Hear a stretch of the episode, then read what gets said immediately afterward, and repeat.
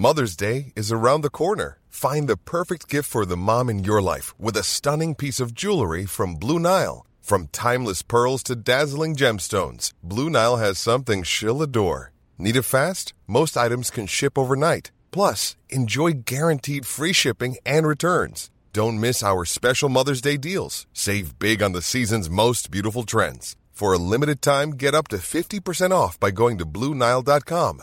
That's Bluenile.com. Ella es Natalie Marcos, especialista en medicina antiedad y medicina mente-cuerpo. Reconocida nutrióloga funcional, conferencista y escritora a nivel mundial. Ella te invita a resetear, reparar y regenerar. Bienvenido y bienvenida a Las 3 R's de Natalie Marcos. Bienvenidos al podcast de lo prohibido a lo permitido, la sexualidad con una amiga que adoro, que agradezco amo. que estés aquí, que quisiera verla más y que es un placer y un deleite tenerla, Edelmira Cárdenas, que es doctora en sexualidad. Dirían en mi tierra, Ancina mismo.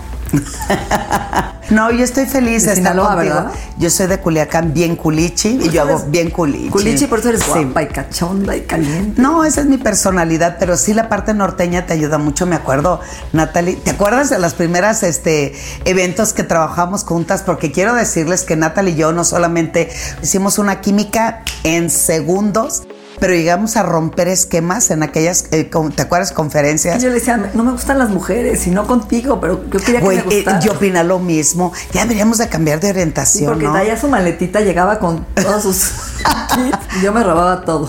Bueno, ya, ya haremos otro podcast donde te enseñe las novedades de lo que yo le llamo la tecnología del placer. Y eh, ha sido camino bastante difícil, pero en el carácter nuestro eh, no hay dificultad, sino hay toda la entereza, toda la fuerza, lo mismo que pasa en la sexualidad. En un tema donde estamos llenos de tabú, de prejuicio, de miedo, de vergüenza, de culpa, pero además de ignorancia. Entonces, cuando llega alguien norteño con este tonito de voz, con este tamaño de nalgas, diciéndote, Y esa belleza que traes y esa fuerza, asustas a todos. Sí, güey. Eso sí es una. Fíjate que escribí algo que todavía no he publicado, que ya te lo compartiré. Se llama La elegida. ¿Por qué la elegida? Una de mis maestrías en sexualidad fue en Jalapa. Entonces me iba todos los viernes, sábado y regresaba el domingo. Ha sido de las mejores experiencias de mi vida, porque además agarré unos pinches reventones divin a esta edad, con este cuerpo, con esta energía. Nos íbamos cuatro sexólogas en el camino. Bueno, yo llevaba, ya sabes, mi lonchecito, sacaba mi, mi mantelito cuadrado con negro, ¿no? No, no, bien vinito, jamoncito serrano, perdón, me va a mentar la madre, me quiere Natalie, pero así fue, así fue. Entonces, salíamos mucho, yo era la más grande de todas. ¿Y por qué la elegida? Vamos a hacer un ejercicio. Si hoy vamos a un antro, y hay mujeres de 20, 30, 40, eh, 50 y lo demás. Y hay una, un grupo de hombres a un lado y empezamos a filtrear, a coquetear. ¿Quién crees que va a ser la primera elegida? Ay, ¿quién? A la más guapa. Ah, esa es la uno. O sea, la que físicamente es el trofeo 100%. que te vas a llevar de ese grupo. 100%. La segunda. Híjoles, la que mm, te voltea a ver, ¿no? La que te conecta o no. ¿No? Mamacita, te toca sacar mal. más seguido. Sácame. Ay, no, Natalie, pandemia. ¿qué te ha pasado en estos años después de la pandemia? ¿A qué enseño? La más, exacto, la más cachonda, la más eroticona. Bueno, dentro de esta investigación, yo era la mayor de este grupo, que la neta, pues. mm, Pero tienes todas. Sí, yo sí estoy cachonda y lo demás. Pero de todas maneras, sí, sí, sí me pegó, ¿eh? Sí me pegó, claro. Porque la mayor o la más grande de edad somos las últimas de ser elegidas. ¿Ok? Entonces, ¿y eso qué tiene que ver? Vamos entrando en terrenos donde las mujeres a medida, qué ironía, primero cuando empezamos a menstruar o nuestro cambio hormonal es significativo, pues te cuidan muchísimo. Mi mamá, ocho mujeres en mi casa y cada vez que menstruaba una, que nunca nos habló de menstruación, por cierto, lloraba. Ay, pobrecita, ya se hizo mujer. Dices, no mames. O sea, ayer me acosté con una muñeca y ahorita me levanto y me dicen, ya eres mujer. Pues en qué momento? Bueno, después de eso empiezas a cuidarte, porque al menos a mí me decían, cuídate el jarrito. y todo era prohibido, todo. La mujer, decía mi papá, no es buena para manejar. La mujer tiene que mantenerse virgen hasta el matrimonio. La mujer no tiene que tener experiencia. Entonces, prohibido, prohibido, prohibido. Entonces, yo sí me preguntaba, ¿y cuándo va a ser permitido? Por un incidente bastante lamentable, bueno, fueron dos en mi vida que tiene que ver con el abuso sexual y la violación, te das cuenta que se llevan pues lo que tanto te dicen que está prohibido. Y yo no pedí que me tocaran, yo no pedí que abusaran, no. Entonces tenía 16 años. Entonces, cuando lo primero que te dicen que todo es prohibido y porque esto se permite y no hay... Eh, Condenación. Sí, y además fue alguien de la familia. Y eso me hizo decir, va a haber un problema, mi papá lo va a matar, se va a ir a la cárcel, bla, bla. Bueno, en ese momento, lo primero que preguntamos, bueno, me pregunté es, ¿Cómo le voy a hacer? No tenía información, no sabía quién era y mi mamá decía que ser mujer estaba allá abajo y todo estaba prohibido. Cuando yo decido y digo, pues ya abajo ya no hay nada que cuidar, mi vida. Eso fue lo mejor que me pudo haber pasado porque ya tuve permiso de todo yo. Dice, pues ya no hay nada que cuidar, güey. O sea, ya no soy mujer y ahora me tengo que convertir en mujer. Y ahí empezó mi carrera. Es cómo me encuentro, hacia dónde voy. Y yo sabía que lo único que me podía sacar adelante era estudiar. Y yo dije, eso me va a diferenciar no de las mujeres, del mundo en general. Y empecé a tener un nivel de valentía de no me gusta, no quiero, hacia dónde voy. Entonces un padre súper desmadroso, mujeriego. Mi padre era simpatiquísimo, pero no tenía mucha responsabilidad como padre, es una realidad. Como yo era, yo protestaba, ¿por qué no puedo manejar? ¿Por qué no puedo ir sola? ¿Por qué tengo que llevar chaperón? Porque entonces mi papá hasta que un ay, Edelmira, la ver, ya me tiene hasta la madre me digas. Pero lo que más me encabrona es tu tonito. Y ahí aprendí, no sabes, Natalie. Dije, y, además me lo vuelve a repetir y me dice, pero tu tonito es lo que me chinga. Entonces ahí me di cuenta, ah, o sea que la voz tiene poder. O sea que la voz sí chinga. O sea que la voz sí le parte la madre en el machismo y donde dice las mujeres tienen que ser silenciosas, no hables. Calladita te ves más bonita. Pues mi vocecita, que hasta la fecha es fuertecita, pues empezó la carrera de levantar la voz. Ella empezó mi camino. Trabajé muchos años en la política pensando que era la mejor manera de encontrar, entrar a las políticas sociales de mi país. Eso fue una gran mentira. Pero también empecé a explorar mi sexualidad. Y mira que eso nunca lo he platicado en mi vida, pero quería saber si este, esta situación de abuso y de violación había irrumpido en mi vida sexual. Hoy lo puedo verbalizar y lo digo bonito, pero en aquel entonces es a ver si sirvo, a ver si funciono, a ver si le encanta al güey con que, me la mete, porque perdón, era la expresión que nosotros hablábamos. Y no, me di cuenta que no estaba traumada, fíjate, me di cuenta que esto estaba delicioso, pero además sin culpa porque ya no tenía nada que perder. Y eso fue, eso ha sido un cambio abismal con respecto a que aquellas que dijeron, sí voy vírgenes hasta el matrimonio y nos llenamos totalmente de prohibiciones. Por eso el tema del día de hoy me tiene encantada y fascinada, porque es cómo voy logrando de esto que siempre me señalaron, me castigaron, zorra, puta, mujer de la calle, mala madre, y más ahora, güey, que mis hijos viven en Mérida y yo sigo pedaleándole en la Ciudad de México, es todo lo que fue de puta ahora es mala madre. No, y me encanta porque digo, wow, siempre doy de qué hablar, fíjate, a estas edades sigo como entonces, ¿cómo poder hacer algo prohibido que me lleve a lo permitido? Estás escuchando Las tres R's, un podcast de Natalie Marcos. Nos soltaste mucha información. Primero, yo voy a contar. A los 10 años llegué a mi casa le hablan a mi mamá que yo acabo de dar una plática de sexo viral. Y me llama mi mamá, 10 años me bajó la regla, quinto de primaria, yo estaba desarrolladísima, antes que todas mis amigas, ya una señora. Obviamente me quedé chaparra, ya nunca crecí. Y todas las demás me arrebasaron. Y me dice, mamá, ¿qué carajos hiciste en la escuela? ¿Diste una plática de qué? Yo, de sexo viral. Así le puse, sexo viral. No decía, podía decir sexualidad. Entonces yo fui precoz. Siempre tuve novios, Sí, me casé a los 19, siempre me encanta. Yo creo que Y es yo sí me casé a los 19, no hay tequila porque no. ok, Y es bueno. mi segunda carrera frustrada, porque me apasiona el tema y estudio y leo y tomo cursos.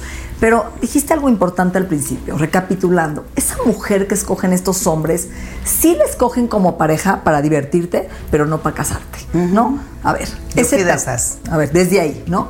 ¿Qué tipo de mujer que voy a escoger? Que sea buena mamá, que cuide a mis hijos, pero que no sea una puta en la cama. Porque esa es para salir. Y hoy estamos rompiendo ese paradigma. Estamos rompiendo que esa mujer que puede estar contigo en la cama y ser buena mamá y ser buena pareja, ¿no? Y es tu cómplice. Natalie, te consta, te consta la cantidad de mujeres que tengo siempre en mis conferencias. Y te puedo decir que eso no es verdad. El problema Que tiene son contadas con los dedos. Sí, claro. Claro, hay grandes cambios, por supuesto. Hoy por lo menos hay mujeres que ven pornografía. Hoy por lo menos hay mujeres que se están masturbando, güey. Es que eso es increíble que no toquen sus cuerpos, que no contacten con su placer. Pero también estamos si, seguimos viviendo en un sistema totalmente patriarcal, en un sistema totalmente machista y entre nosotras las mujeres, aun cuando tengas, seas abogada, aun cuando sepas dos idiomas, aun cuando viviste en el extranjero, seguimos pensando que una mujer que tiene sexo esa misma noche que conoce a alguien, zorra. Tu pregunta, yo hice esa investigación. Yo me fui a las preparatorias y pregunté, ¿cómo le dicen a un chico que tiene sexo la misma noche que conoció a la chica? Lo primero que decían, ¡qué chingón! aplauden. ¡Wow! ¿Cómo lo hiciste, cabrón? Pásame la técnica. Y las mujeres hoy, y yo lo hice antes de la pandemia, hace dos años, pregunté, ¿cómo le dice a una mujer que acaba de... Zorra. Fue el adjetivo uno. Entonces, ¿qué pasa? ¿Y qué circunstancias nos lleva a seguir pensando que las etiquetas claro nos desfavorecen y claro que hay mujeres que hoy, gracias Dios bendito, están despegando, pero la gran mayoría estamos más esperando a que sea alguien quien me llene, pues ni que fuéramos tinaco, güey. Ahora, ¿es, es un paradigma o es una eh, contradicción? El hombre se queja que la mujer no tiene iniciativa y que no le busque y Sí. no demuestra placer, ¿no? ¿Estás de acuerdo? Quiere una mujer que sí. esté caliente, que lo busque, que no sea él que tome la iniciativa. Está harto de que tome siempre la iniciativa. Sin embargo, si tú tomas la iniciativa y demuestras que tienes ese apetito sexual, entonces te etiquetamos. Entonces, ¿hasta dónde esta mujer es libre de ser, demostrar, querer, fluir? Mira, la gran ventaja y la diferencia es que hoy las mujeres, y mira que nuestras pláticas son re buenas, nos sentamos con Shuli, con no, Eh, siempre se pone bastante bueno el mitote. ¿De qué hablamos? Me dio hueva anoche. Este, no, hombre, no manches. Ay, no, qué flojera el sexo oral. No, yo no lo hago. No, entonces, pero lo hablamos. Y además cuando tú llegas y me dices, qué flojera me dio anoche, yo te digo, "Ah, a mí también, ay, es normal. Ah, no, no es normal.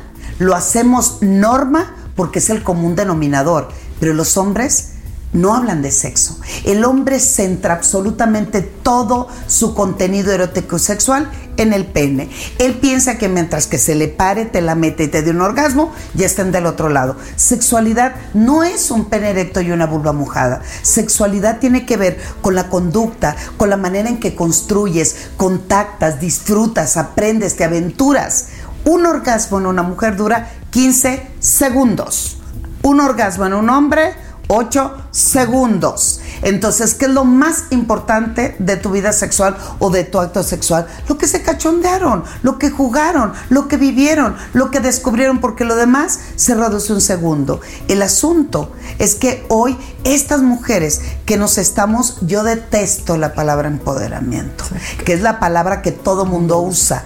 Mi palabra es apoderamiento, porque yo me apodero de mi deseo, me apodero de mi cuerpo, me apodero de mi proyecto y lo hago mío, lo construyo, lo modifico, lo pinto de los colores que yo quiero hacerle y empoderar otra vez, este subes a ese escalón y desde ahí, sí, no, vete a la chingada, no sé qué. Entonces, el cambio en nuestra sociedad de verdad es un equilibrio entre hombres y mujeres, no importa su orientación sexual. Yo trabajo mucho con la diversidad y me encuentro exactamente con lo mismo.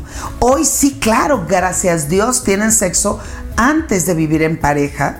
Eh, eh, mi hija me pregunta, mamá tiene 20 años, ella tiene Asperger, ¿no? Y es una situación de educación diferente, una mujer segura de sí misma y me dice, mamá, este, ¿y cuándo me puedo casar? Le dije, de, de poder es cuando quieras, mi reina. Pero en el momento en que tú decidas vivir con alguien, por lo menos te lo pido como madre, como amiga, compañera.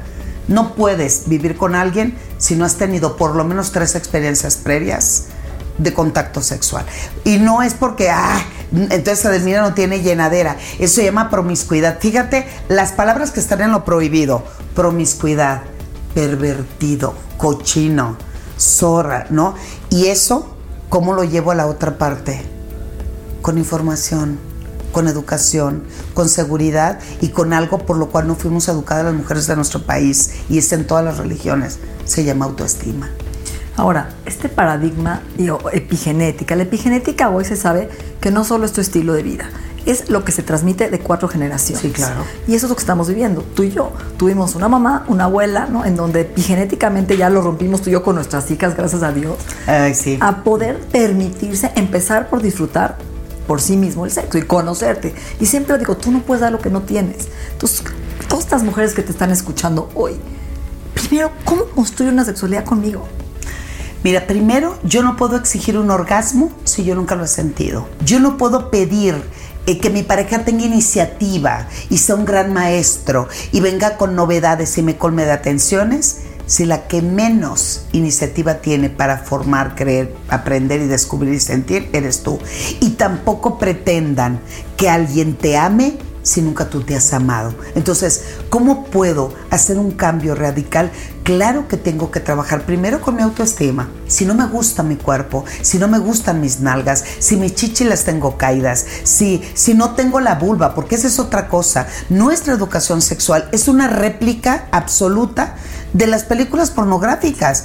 Todo es rápido, todo es, eh, no es fat. Te veo, me ves, ¿no? Como, como TikTok. La miré y me miro tururutitu, ¿no? Y en tres segundos me estoy quitando la ropa, en tres segundos me la está chupando, en tres segundos te la estoy jalando, en tres segundos. Y eso sí, dos horas, clonchi, clonchi, clonchi, clonchi, clonchi, clonchi, clonchi. Entonces, ¿qué le estoy dando y diciendo a la gente? Que te la metan tres horas, eso es lo chido. ¿Y dónde está la emoción? ¿Y dónde está la conexión? ¿Y dónde está el aprendizaje? El beso es el termómetro erótico de una relación sexual. Si ya no hay besos cachondos, profundos, así, ya tenemos un problema. Pero entonces, ¿cómo voy a contactarlo? Primero, es que tengo, debo de reconocer que tengo muchas carencias en información. Y otra vez, no significa orgasmo, no significa vete directo a la vulva, porque vivimos en una sociedad donde se piensa que la sexualidad es genitalizada o falocrática, porque la importancia siempre es a través del falo. El placer, Natalie, el placer es una experiencia única que está presente en el cerebro y en el cuerpo. Entonces, cuando yo me acerco a ti y te tomo de la mano, vamos a suponer, bueno, tú y yo ya somos unas sinvergüenzas me de la agarras vida. hasta la mano. Sí, sí, yo te y vaya que te la he agarrado, pero bueno, vamos a imaginar que yo llego y te tomo de la mano y en segundos, tú que me recibes, tu cerebro dice, ¿y esta porque me está agarrando la mano? Significa entonces que seremos lesbianas y al rato va a querer, entonces el cerebro, bla, bla, bla, bla, bla. Pero al mismo tiempo, cuando yo te tomo la mano, sientes el calor, la textura de mi mano, entonces mi cuerpo está teniendo otro significado. Claro, y en automático, cuando siento tu calor, siento tu temperatura y siento tu textura, viene la memoria en el cerebro que dice, qué rico, huele delicioso tiene unos ojos bellísimos. Entonces le estamos dando otra interpretación. El problema es que en nuestra sociedad todo vamos a prisa, todo queremos comer a prisa, todo, eh, ¿no? Cómo mantenerla erecta las 365 días del año, cómo mantener la llama de la pasión encendida, cómo sacar el squir y llenar la pinche sábana y que la lave Whirlpool, ¿no? Entonces, siempre estamos a prisa. Hoy lo que veo, hice un reportaje y tenía que ver con las prisas. Tú vas a cualquier tienda de autoservicio y tú que eres la experta, por eso lo planteo, el 100% de lo que te venden es rápido. Sopas instantáneas, papas fritas, refrescos procesados. Cultura light. Y de rapidez. Y de rapidez. Como rápido arriba del coche y no me detengo. A vivir el momento. Tú y yo fuimos de una generación donde si un chico quería contigo, primero se hacía amigo de tu amiga para que le diera tu teléfono. Segundo, te hablaba por teléfono y después de tanto. hombre, te mandaba flores no sabes ni de parte de quién era. Exacto, y después van al café y después se dan un beso y después nos acariciamos. Claro, y hoy Hoy consumo un cigarro de mota, me echo una tacha, inhalo un popper, todo es rápido porque se me ve el momento y estoy chateando con cinco personas al mismo tiempo. Ojo, yo no estoy hablando de un amor romántico, estoy hablando de la importancia de vivir los procesos. Y estas mujeres que hoy me escuchan me dicen, Edelmira, ¿cómo puedo encontrarme con mi sexualidad? Lo primero es revisar tu tabú, tu prejuicio, tu creencia. ¿En qué crees? en qué no crees, qué te detiene, qué me eleva, porque además mucho de lo que nosotras vivimos y transitamos es a través de la vergüenza, de la culpa y del miedo. Y obviamente la ignorancia. Mente y cuerpo en perfecta armonía. Escuchas las tres R's, un podcast de Natalie Marcos. ¿estás de acuerdo que cuando estás en la cama, a nadie le importa tu lonja, tu celulitis. ¿Estás de acuerdo? Que en ese momento, en la química del amor, no hay, no hay tamaños. O sea, y esas mujeres, ¿no? Que traemos un complejo de los glúteos caídos, grandes, etcétera. O sea, obstaculiza la química del amor. Porque cuando yo tengo estrés, el cuerpo tiene que huir y tiene que salir corriendo. Es como el niño que llega al examen y entra la adrenalina, llega al examen, no se acuerda nada, sale y le recuerda todo. Lo mismo es en la cama. Pero además estamos pensando en quien tiene pareja. Pero ¿qué pasa si yo me encuentro a alguien eh, eh, que fuimos aquí a, un centro comercial, nos miramos, nos gustamos, nos me invitó una copa y se dio algo y tenemos tenemos un contacto sexual? El asunto es que vivimos en paradigmas y vivimos siempre haciendo réplicas de lo que la mercadotecnia me dice. Y la mercadotecnia hoy, que te platico, hoy estoy feliz, gracias, gracias Kardashians, que pusiste de moda las nalgas grandes, porque antes era la cultura de la esquelética. Entonces, como yo no tengo el cuerpo, como yo no tengo la estatura, pero además como no tengo el estatus, porque ahora es la lucha de poder también entre quienes somos, tú eres el jefe o tú eres el vicepresidente o tú eres el dueño de la farmacia y yo soy la que vende los tamales de la esquina, eso también me da mucha inseguridad. Entonces, primero es obviamente revisar tu creencia, lo segundo es empezar a trabajar en contactar con todas las sensaciones de placer. Ojo, no estoy hablando ni siquiera de sexo. Si vas a beber agua, degústala, siente la humedad en tu lengua, en tu boca, en tus mucosas. Estás sentado en el sillón como en esto, toca tu sillón, Natalie, hazlo, tócalo. Esto me tranquiliza, me erotiza, me eleva. Una cosa es tacto y otra cosa es contacto. Entonces, si yo una semana les se lo, los reto, una semana pongan mucha atención al sentido del oído, todo lo que se escucha, todo, ok.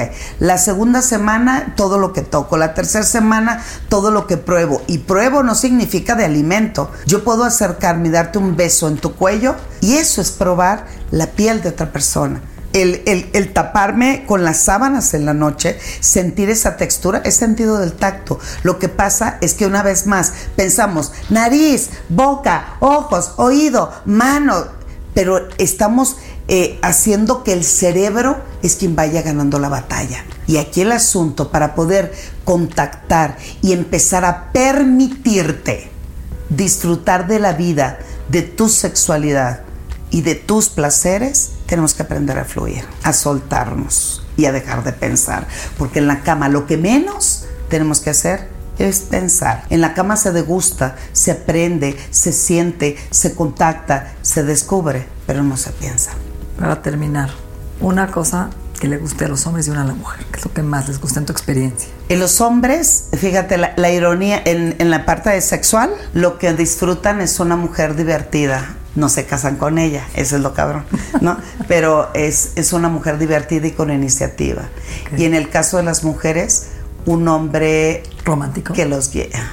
¿Que los guía? Ay, sí, güey, no lo quise decir. Ese amor romántico con el que fuimos educadas yo voy en la parte que tiene, en la parte donde sería el ideal de Delmira Cárdenas, pero en realidad la gran mayoría de las mujeres se fija mucho en la parte sensible de un hombre, un hombre protector, un hombre atractivo, un hombre cariñoso, un hombre afectuoso.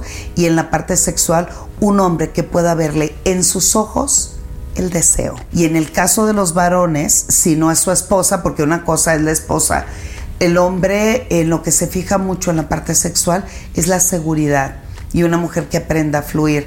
Pero si es un hombre con baja autoestima, un hombre machista, un hombre controlador, lo que menos desea en la cama es una mujer segura. ¿Cómo te gustaría cerrar este podcast? Que estoy feliz. Que el mejor sexo es después de los 50. Ay, sí, yo también. Chócalas. Ahí está. Oye, sí. Oye, y con menopausia, ¿eh? Y con menopausias, claro. Además. Claro, ya estoy en el periodo que se me está, que ya se me van dos, tres meses y luego después de los 50 está chingón. Ah, bueno, tengo un podcast que se llama Las 52 cosas que tienes que hacer en el sexo antes de morir. Hagan su listita. Y tengo otro podcast que se llama Sexo Locas y vienen muchas cosas más. Hoy te puedo decir, amiga de frente y directo a los ojos, estoy viviendo el mejor momento de mi vida y no es porque el anterior no lo haya sido. Es que hoy fluir con libertad, estar refugiada en el silencio y aprender a decir que no es el mejor orgasmo de mi vida. Y mira que soy cachonda. Muy. ya logré y me lo permitido. Para terminar te voy a contar, en dos días cumple mi mejor amiga un año de muerta, Becky. Era una mujer que pesaba 147 kilos. ¿Becky? Becky, mi amiga, le dio un infarto. Me encontré muerta hace un año. Y a los cinco, cuando la conocí pesaba 147 kilos, ¿ok? Se murió de 54. No hizo dieta nunca en su vida. Y cuando más pegué, escuchen bien lo que quiero decir, cuando más pegué, porque viajé con ella por todo el mundo y tenía novios en todos lados del mundo, ¿eh? Cuando estaba con sobrepeso. Cuando enflacó, perdió su sex appeal. Y me lo decía, amiga, no quiero enflacar, se me está yendo el hambre, ya no quiero comer, ya no me sabe rico la comida, estoy sufriendo. Ella era chef, y se le fue el apetito y empezó a perder su músculo, se empezó a poner débil, ya no se podía ni subir los pantalones ni los zapatos y siempre era mi amiga que me cuidaba y me protegía, cachonda y, y tenía novios portados y conocía a estos novios que ya no me acordaba ni los nombres porque me iba a Valle de Bravo a 10 de sus novios. Y fue eso, fue, no era el, eso, eso es un paradigma, sí, eso es muy importante, era su estado de vida, porque tu estado atrae tu vida. Y cuando te sientes bien contigo mismo y cuando te sientes sexy, cachonda y segura y estás plena, por consecuencia todo a tu alrededor se armoniza, ¿sabes? Y es la lección tan grande que me dejó. Lo escribí hace poco tiempo. ¿Te acuerdas de Lalo, mi asistente? Lo conociste perfecto. Él murió de COVID el año pasado. 13 años tenía conmigo. Era mi mejor amigo. El 2 se murió Lalo. El 14 muere mi hermano de un infarto de presión por COVID. Y el 24 muere mi muchacha que tenía 18 años conmigo, también de COVID. Y lo más cabrón, y no lo dije, pero yo le llamo la vida de los huevos. Por eso estoy feliz ahora con las Pascuas, porque veo huevos. Los huevos en realidad se llama autoestima, seguridad, vitalidad, energía. Bueno, el pedo de las mujeres en nuestro país es que los huevos nunca los tengo yo. Agarro mis huevos y el primer pendejo marido se los doy. Mis hijos, mis huevos. Entonces, el pedo es que cuando esa canasta se lleva los huevos, lo primero que te pasa es que te quedas vacía. Dos, esa, esa canasta se pudrieron los pinches huevos, nunca los pelaron y tú te quedas vacía. Los otros huevos los agarraron, se los llevaron. Entonces, ¿cuál es el asunto? Que somos mujeres de tres pistas, circo de tres pistas. Aquí tengo a mis hijos, ok. Aquí tengo a mi hombre, y aquí tengo mi chamba, ¿Y cuándo tú vas a hacer tu propia pista de actuación? Es más, también cobramos los boletos de la entrada, también hacemos las palomitas, también juntamos la mierda del elefante y dejamos de ser nosotras. Entonces, Edelmira, aquí hay que tener los huevos. No, no, no, no, no, porque esto también calienta. Y qué pesados tener las manos siempre así. ¿Por qué nos sentimos vacías? Porque nunca, nunca, nunca, nunca fuimos nosotras mismas. Nunca nos visibilizamos. Y ante las pérdidas, lo primero que está sucediendo es que te das cuenta que mi vida estaba anclada a esa persona, pero yo dejaba de vivir mi vida. Y al mismo tiempo, cuando por ejemplo mis dos hijos son especiales, los dos son Asperger, y me dicen, ¿cómo los puedes soltar? Le dije, esto es mejor que le va a pasar, porque eso se llama independencia. Vamos a dejar de tener codependencia yo hacia mis hijos y mis hijos hacia mí. Pero al mismo tiempo es injusto que un cabrón, o sea, mi marido, deprimido, ya no pueda vivir en México, es tu pedo, no mío, güey. Si me late que mis hijos se vayan a Mérida, cambio de vida. Entonces, a partir de ese momento, yo vivo en un departamentito chiquito, voy a Mérida, güey, me cuesta un huevo y parte de otro regresarme. Nunca lloro porque no quiero darle a mis hijos que su mamá sufre, pero en cuanto me subo al avión, ya me voy para mi casa. ya me voy para mi espacio. Pero al mismo tiempo, es que estamos haciendo? ¿Por qué nos estamos perdiendo? ¿Por qué nuestra vida siempre depende de otras pistas? Y yo no he tenido tiempo, tú y yo no hemos tenido ni tiempo de armar un pinche show circense que digas, no mames, la Natalie Marcus en, en show. No, güey, la chupamos de poca madre, trabajamos de poca madre, mandamos a mis hijos a la mejor escuela de acuerdo cada quien nuestras condiciones. Trae, ajá, y siéntate sola, cabrona, siéntate sola. Y cuando me senté sola, encontré mis huevos. Y así estoy. Yo creo que nunca terminamos de trabajar nuestra sexualidad, de romper paradigmas, de encontrarnos, de trabajarnos, de evolucionar y de buscar nuestro propio placer en tantas áreas de la vida. Bendita plasticidad cerebral. Te adoro, mi reina. Nuestra mente y nuestro cuerpo se han transformado. El proceso continúa en la siguiente entrega de las 3 R's Agradecemos la confianza de Health Addiction, el Instituto en Salud Funcional Mente Cuerpo y Bienestar. Las 3 R's es un podcast de Natalie Marcos.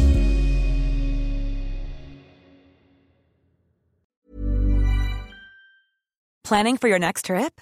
Elevate your travel style with Quince. Quince has all the jet setting essentials you'll want for your next getaway, like European linen, premium luggage options, buttery soft Italian leather bags, and so much more and is all priced at 50 to 80% less than similar brands. Plus, Quince only works with factories that use safe and ethical manufacturing practices.